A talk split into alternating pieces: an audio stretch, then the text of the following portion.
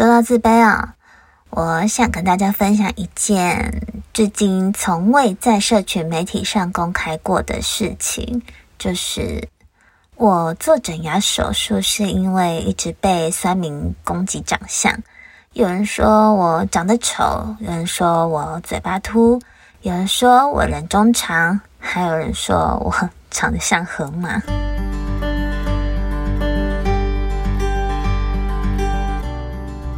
嗨，大家好，我是娜娜 Q，欢迎收听娜娜 Q 的阅读笔记。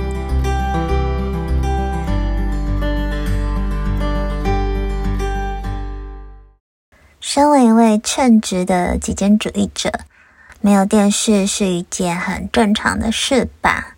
所以没有追剧的习惯，也鲜少看电影，更甚至连小说、漫画都没有在看。活到这把年纪，还不晓得漫画的阅读顺序到底是由上到下，还是由右到左啊？就嗯，好像剧情故事这类的东西比较少在接触。但我倒也不是不喜欢，可能想做的事情太多了，所以相较之下，就想把时间花在创作啊、旅行啊、学习。以及哲学类的书籍，但我近期呀，居然用一个迅雷不及掩耳的速度看完一本名为《二长公园》的小说。它就是今日阅读笔记的主人翁。安利我这本好书的人，就是之前推荐我看《底层逻辑》的朋友。在第二集 podcast 中，我为《底层逻辑》封上此生必读。目前此生最好看的名号，就因为那一次被种草的经验，让我十足信了这位朋友。他推荐的书一定都是神仙级好看的。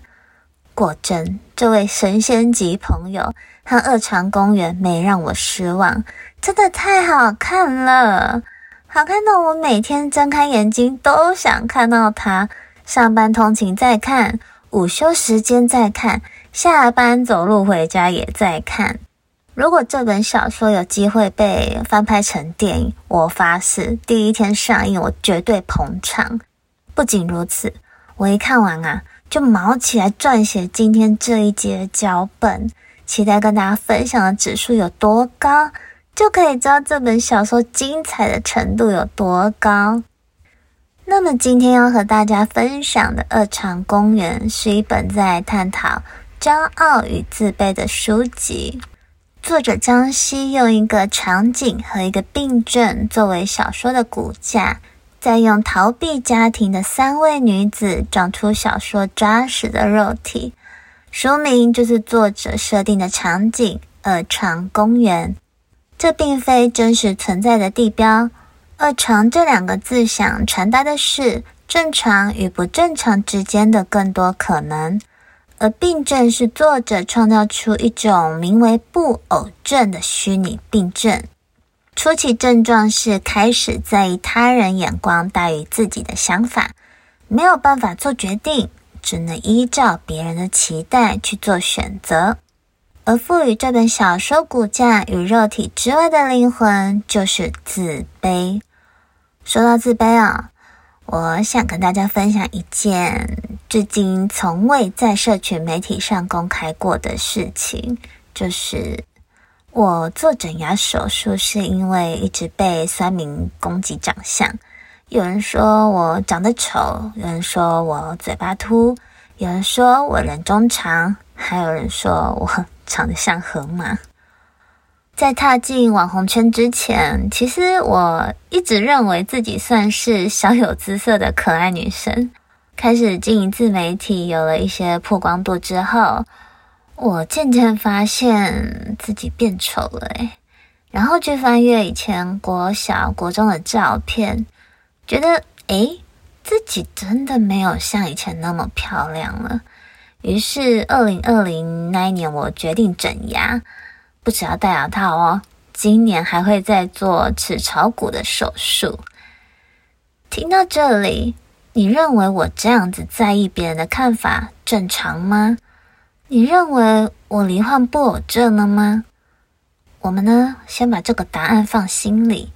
阅读笔记分享完之后，会有解答的。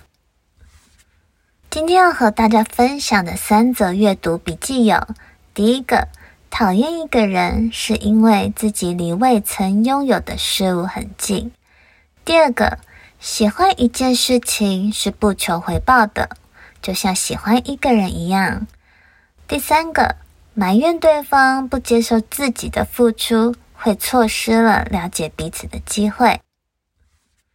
先来聊聊第一个阅读笔记。讨厌一个人是因为自己离未曾拥有的事物很近。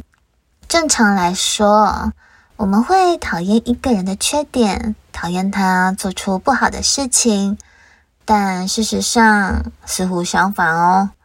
小说中的两位角色，杏子与思思，是一起承租一间公寓的室友。杏子是一位长相普通、身材还有一点微胖的小众画家。思思是出身富裕家庭的高颜值完美。不仅如此，待人亲切有礼，也不会勾心斗角。从小到大，一直都是学校里的风云人物。不过呢，不论思思对杏子再怎么好，付出的再多，杏子就是很难喜欢思思。总是得想出很多讨厌思思的理由，而大多理由啊都是杏子自己捏造出来的。比如，思思是高高在上的花瓶，思思是惯性讨好他人的假面女。其实啊，杏子并非真的讨厌思思，只不过每天长时间生活在同个公寓的思思身上，有着许多杏子未曾拥有的事物。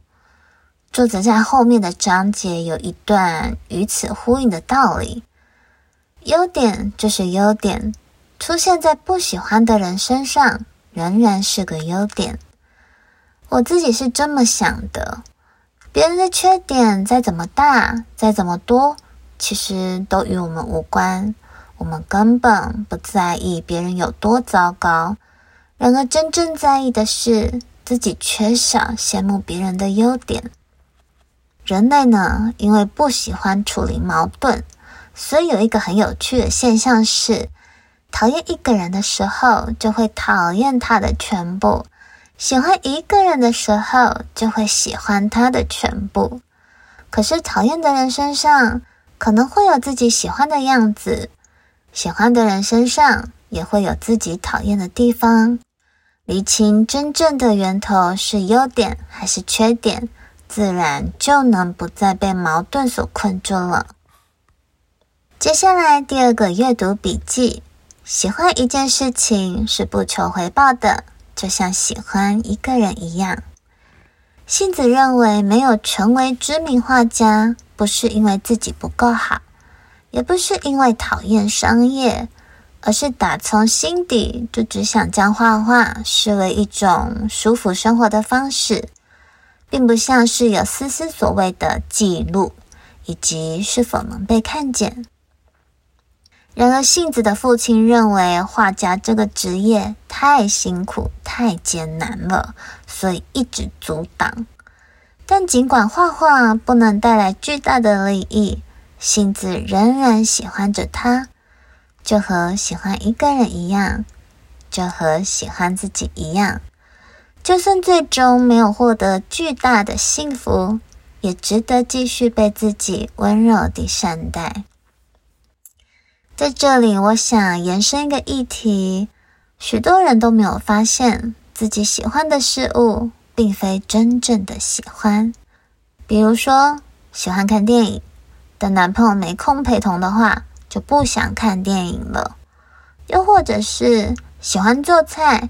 但只为了别人下厨，自己一个人的时候就不会想花时间做菜等等，诸如此类的。若是不了解自己喜欢的事物，就很容易在独处的时候感到焦虑、失去重心。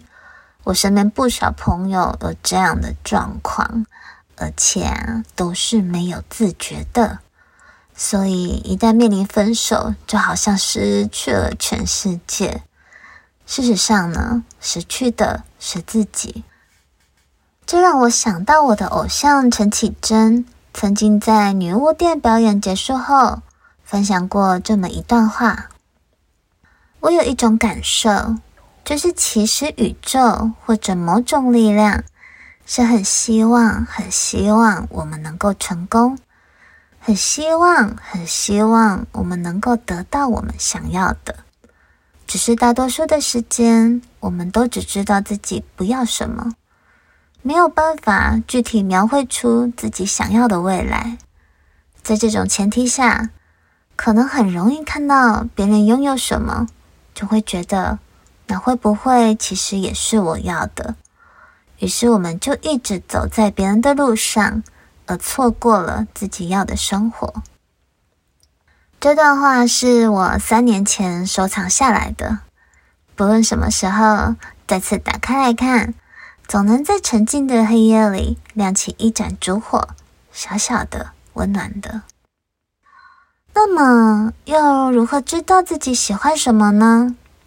嗯，方法没有别的，就是探索。答案不可能从朋友口中问出来，也不可能从人类图中翻出来，就连和你最亲密的妈妈也不可能知道解答。而尝试过后，要验证是否真心喜欢的话，可以问问自己三个问题：第一个，我愿意一个人做这件事吗？第二个，我愿意不计成本的做这件事吗？第三个，我做这件事的时候快乐吗？如果三个回答都是 yes，我很替你开心哦，这就是你真心喜欢的事情。最后来和大家分享第三个阅读笔记：埋怨对方不接受自己的付出，会错失了了解彼此的机会。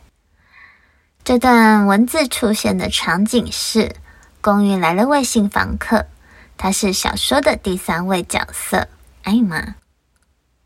杏子主动整理冰箱，挪出一些空间，方便艾玛入住时能及时放入食材。几天后，冰箱预留的位置仍然是空的。杏子这时才注意到，冰箱旁的地上多了一箱保酒乳和两条白吐司，就在储物柜的正前方。杏子看着储物柜，原来啊，艾玛需要的并不是冰箱里的空位，以为自己给的是对方需要的。又因为这种感应没有被连接上而有所埋怨，了解彼此的机会往往就从中流失了。后来，杏子马上将储物柜清出空间，然后把保酒乳和白吐司放上去。在现实生活中，很多人是艾玛，很少人是杏子。以我自己来说好了，我是一位喜欢看日落的极简主义者。在我生日时，A 小姐送我一张她自己设计的明信片，上头是她旅游时拍摄的日落，并且在背面写上一段感人肺腑的文字。另一位 B 小姐则是安排一天假期，陪我去喜欢的地方，看喜欢的日落。这两位小姐都相当的用心。可是 A 小姐的礼物，嗯，对我来说是一种困扰。此时若是她只在乎自己的给予不被需要，而忽视我真正的需要，那么我们势必无法成为朋友。理解是一段良好关系中的重要连结。以上呢，就是我看完《二场公园》最想和大家分享的三个阅读笔记。作者在后记的部分想平反一句我们很常听到的“不要在乎别人的眼光”。他认同，但同时也想表达：若我们真的有这样的状态产生，那也是正常的哦。负担别人的眼光是一种需要反复练习的能力。要负担多少？要以什么方式在乎？要照顾自己的感受多一点，还是身边所爱之人的感受多一点，其实都是平衡的过程，而非直觉的二分。所以我因为被酸民骂长得丑而花二十万整牙，你觉得值得吗？作者的后记就是解答。希望今天的分享你会喜欢。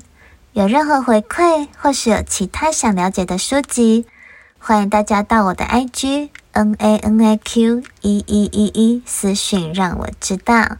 我是娜娜 Q，谢谢收听娜娜 Q 的阅读笔记，我们下次见喽，拜拜。